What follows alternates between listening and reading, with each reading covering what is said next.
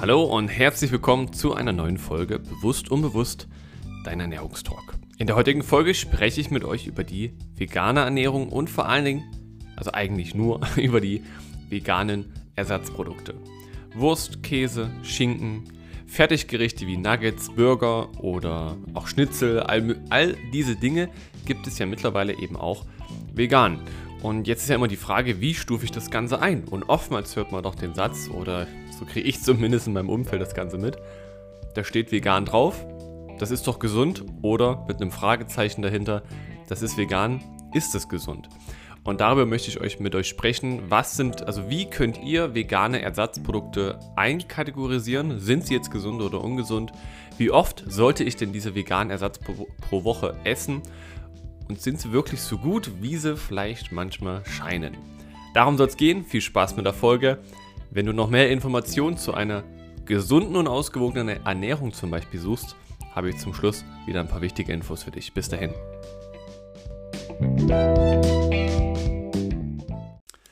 Also die veganen Produkte. Eins wieder vorab, damit man das von Anfang an richtig einkategorisiert.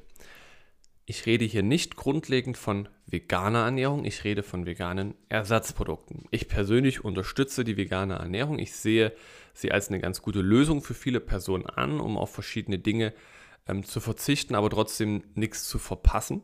Und die vegane Ernährung enthält sehr gute Lösungsansätze, was eben auch die Zukunftsproblematik Tierleid, Klimawandel und also all diese Dinge eben betrifft. Da ist vegane Ernährung setzt an sehr vielen guten Punkten an. Sie ist noch nicht perfekt, aber sie setzt an vielen guten Punkten an.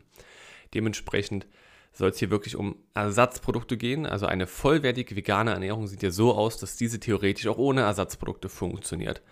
Das heißt, dass man in einer gesunden und ausgewogenen veganen Ernährung größtenteils unverarbeitete Lebensmittel hat, frisches Obst, frisches Gemüse, Hülsenfrüchte, Nüsse, verschiedene Pseudogetreidearten, Natürlich ist auch Brot drin, es sind äh, verschiedene ähm, Früchte, Gemüsesachen. Es ist einfach ein großer Mix an eben der pflanzlichen Vielfalt drin und es gibt eine ganze Menge pflanzliche Vielfalt.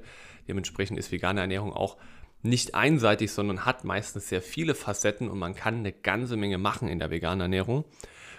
Macht es natürlich etwas komplizierter für den einen oder anderen, das auch von Anfang an genauso gut umzusetzen. Und dadurch, dass vegane Ernährung, muss man sagen, komplexer in der Zusammenstellung ist, was normale Ernährung angeht, weil man eben auf ein paar Dinge mehr achten sollte und auch muss, kommt man halt ganz schnell auf die Gedanken, Mensch, vegane Ersatzprodukte, warum esse ich die nicht zusätzlich? Da steht drauf, da ist extra Kalzium zugesetzt, das Kalzium brauche ich ja. Ich trinke ja keine Milch mehr, jetzt muss ich also das Kalzium über die Fertigwurst zu mir nehmen. Ähm, das sind ja dann die schnellen Gedanken, die man eben trifft, wenn man sich noch nicht allzu sehr mit dem Thema generell ausgewogene und gesunde Ernährung oder eben auch vegane Ernährung beschäftigt.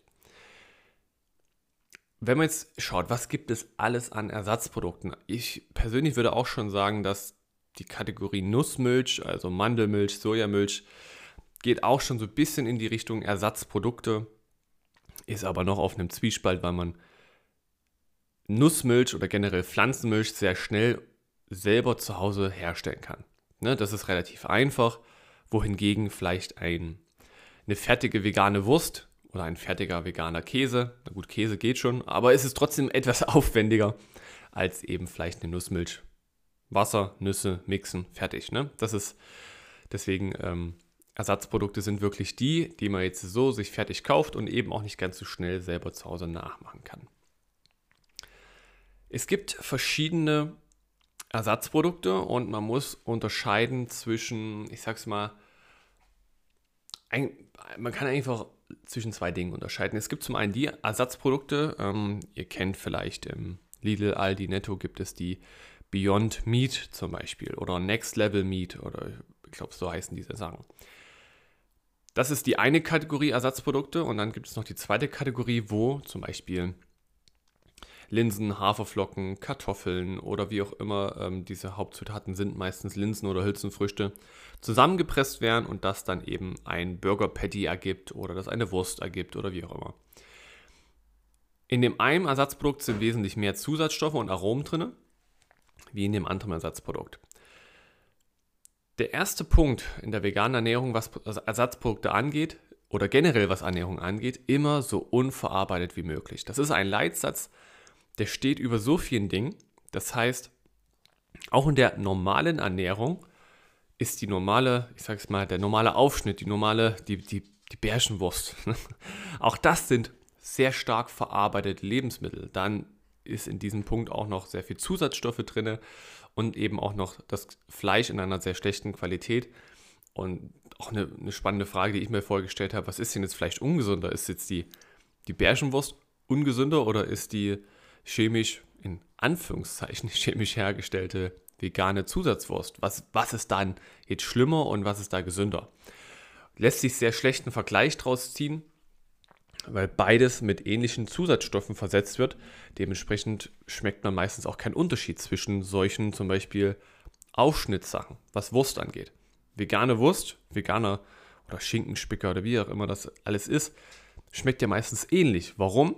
Die Grundzutat ist bei solchen Sachen ein Sojaisolat, bei veganen Sachen und die andere Hauptzutat ist Fleisch. Beides sind Sachen, die nicht wirklich einen Geschmack haben. Dementsprechend schmeckt man eh nur das, was zugesetzt wird und was den Geschmack ausmachen soll.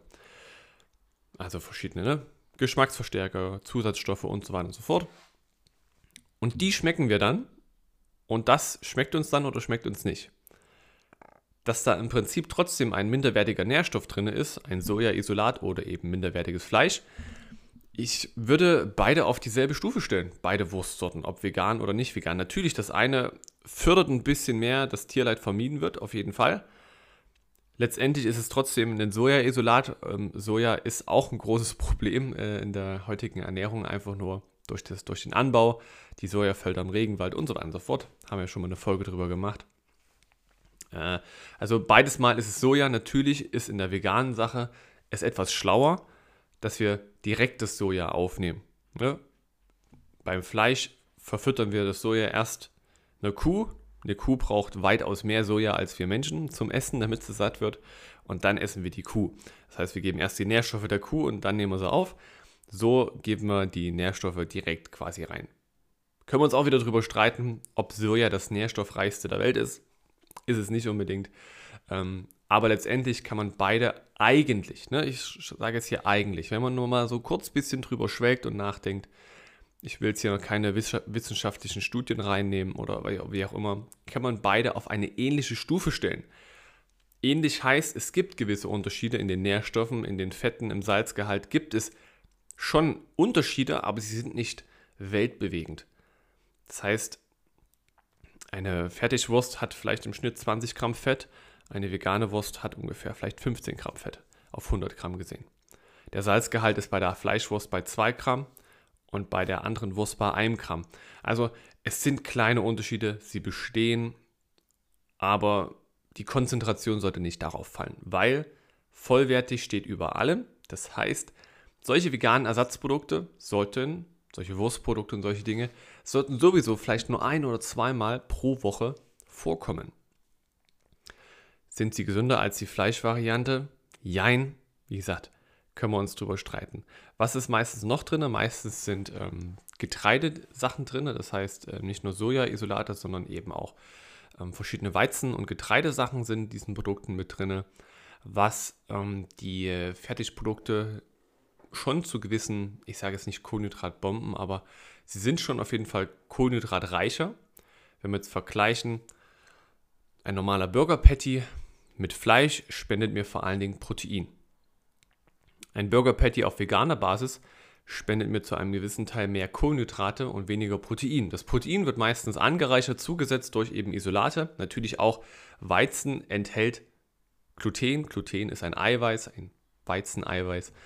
Also auch Burger Patties enthalten trotzdem einen gewissen Teil Eiweiß, überwiegen aber meistens in den Kohlenhydraten. Ist das verwerflich? Ist das schlimm? Nein, nicht unbedingt. In der veganen Ernährung sind eben auch Kohlenhydrate etwas wichtiger, aber Kohlenhydrate, die eben unverarbeitet sind.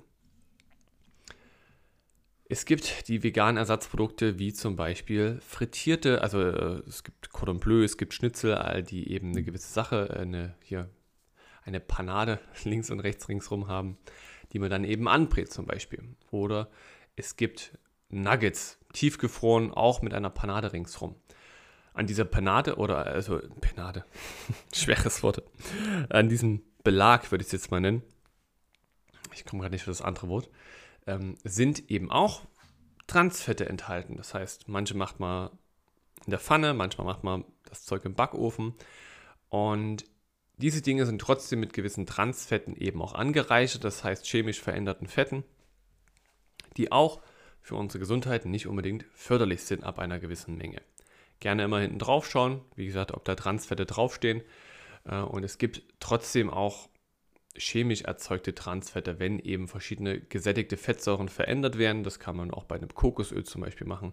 Auch ein Kokosöl ist eine gesättigte Fettsäure. Wenn ich diese verändere, natürlich entstehen auch verschiedene Transfette. Wenn ich verschiedene Fette erhitze, entstehen auch Transfette. Und auch das passiert bei Fertigprodukten, die ich zum Beispiel auf den Grill lege. Ne? Das heißt, wenn ich das etwas auch zu lange drauf lasse, nicht so richtig auf die Temperatur achte, auch dann entstehen verschiedene Transfette in der Ernährung, die eben nicht förderlich sind. Und am Ende ist es rein gesundheitlich betrachtet kein Riesenunterschied, ob ich ein Fleischprodukt esse oder ob ich ein veganes Produkt esse. Jetzt werden sich viele bestimmt, vielleicht, ich hoffe nicht bei mir melden, aber sich vielleicht drüber streiten. Ähm, Zusatzstoffe, zugesetzte, ähm, ja, zugesetzte Fette und all das, all das, was in Fertigprodukten drin ist, ist das, was quasi nicht gut in, auf Dauer für uns ist. Und das, was uns auch nicht genug Energie spendet, was nicht genug Nährstoffe spendet. Und da kann man wirklich die Dinge nebeneinander stellen und was unsere Gesundheit angeht, ist es egal, ob das Fertigprodukt vegan, vegetarisch oder mit Fleisch ist. Der Effekt ist einfach nicht positiv. Ausgeschlossen sind hier die Effekte, die positiv für unsere Umwelt sind und dass weniger Tiere leiden müssen. Ne? Das, ist, das ist Fakt, dass das bei veganen Produkten besser ist. Das heißt, da ist eben kein Tierleid dabei, wenn du dieses Produkt kaufst. Das ist ganz klar. Wenn du also egoistisch denken möchtest und für deine eigene Gesundheit, also deine eigene Gesundheit über diese Dinge stellst, dann macht es keinen riesen Unterschied. Aber wenn du einen hohen Stellenwert auf deine Gesundheit legst, solltest du sowieso so wenig dieser Fertigprodukte wie möglich zu dir nehmen. Und eben auch so wenig schlechtes Fleisch wie möglich zu dir nehmen. Wenn es dir wichtig ist, wie es der Umwelt geht, aber du etwas weniger Wert darauf legst, wie es deiner eigenen Gesundheit geht, auch das äh, sind, ist ein Faktor, den man berücksichtigen muss, sind vegane Alternativen durchaus sinnvoll für dich. Wie oft sollte man vegane Alternativen pro Woche essen? Das hatte ich auch schon gesagt. Fertigprodukte maximal ein bis zweimal die Woche. Fertigfleischprodukte, Fertig-Grillsachen Roster mit einer schlechten Qualität und so weiter und so fort. Auch das sollte nie über ein oder zweimal die Woche gegessen werden. Und den größten Fehler, den man machen kann in der veganen Ernährung, jeden Tag vegane Ersatzprodukte essen, sich aber nicht auf eine vollwertige vegane Ernährung konzentrieren. Keine Lust selber zu kochen, auf, trotzdem weiterhin nur Brot, also Brötchen mit äh, veganem Schinkenspicker zu essen. Das ist nicht der Weg, richtig vegane Ernährung umzusetzen. Der richtige Weg, vegane Ernährung umzusetzen, wäre, dich zu informieren, was sind vollwertige Rezepte, was brauche ich alles, wie viel Hülsenfrüchte, wie viel Nüsse, wie viel Quinoa, wie viel Bulgur, wie viel Kohlenhydrate, wie viel gesunde Fette, welche gesunden Fette brauche ich denn? Und dann wirst du automatisch in die Richtung gesunde, ausgewogene Ernährung geleitet. Und der einzige Unterschied zwischen einer gesunden und ausgewogenen Ernährung, ob vegan oder nicht vegan, ist halt einfach der gewisse Anteil Protein und Fette, den du einfach über Pflanzen mehr aufnimmst als über tierisches Protein. Ansonsten fehlt in einer veganen Ernährung nicht groß etwas. Jemand, der sich gezielt und ausgewogen vegan ernährt, lebt im Wesentlichen besser als jemand, der sich nicht mit seiner Ernährung beschäftigt, nicht kocht und hauptsächlich Fertigprodukte zu sich nimmt. Da ist jede vegane vollwertige Ernährung besser. Ein Veganer, der sich nicht auf seine Ernährung konzentriert und nur Fertigprodukte isst, ernährt sich ein bisschen schlechter als jemand, der auf seine Ernährung auch nur so ein bisschen achtet und vielleicht eben Fleischprodukte hat. Also wir können aus Fleischprodukten weitaus ein bisschen mehr aufnehmen als aus veganen Produkten. Also wirklich der größte Fehler, den du machen kannst, dich falsch und fertig vegan ernähren. Das ist ein Fehler. Sich vollwertig, reichhaltig vegan zu ernähren, ist ein Riesenvorteil. Also versteht mich da richtig, ich unterstütze die vegane Ernährung, aber wenn, musst du sie richtig umsetzen. Es geht nicht, dass du den ganzen Tag nur vegane Schokolade isst, vegane Wurst, dir vegane Nuggets machst. Das ist einfach nicht der, not the way to go, nicht der Weg, den du gehen solltest. Und wenn du jetzt noch ein paar Fragen hast, Mensch Paul, wie sieht denn so eine vollwertige, vollwertige vegane Ernährung aus? Dann habe ich jetzt von meinem Outro eine wichtige Info für dich. Bis dahin.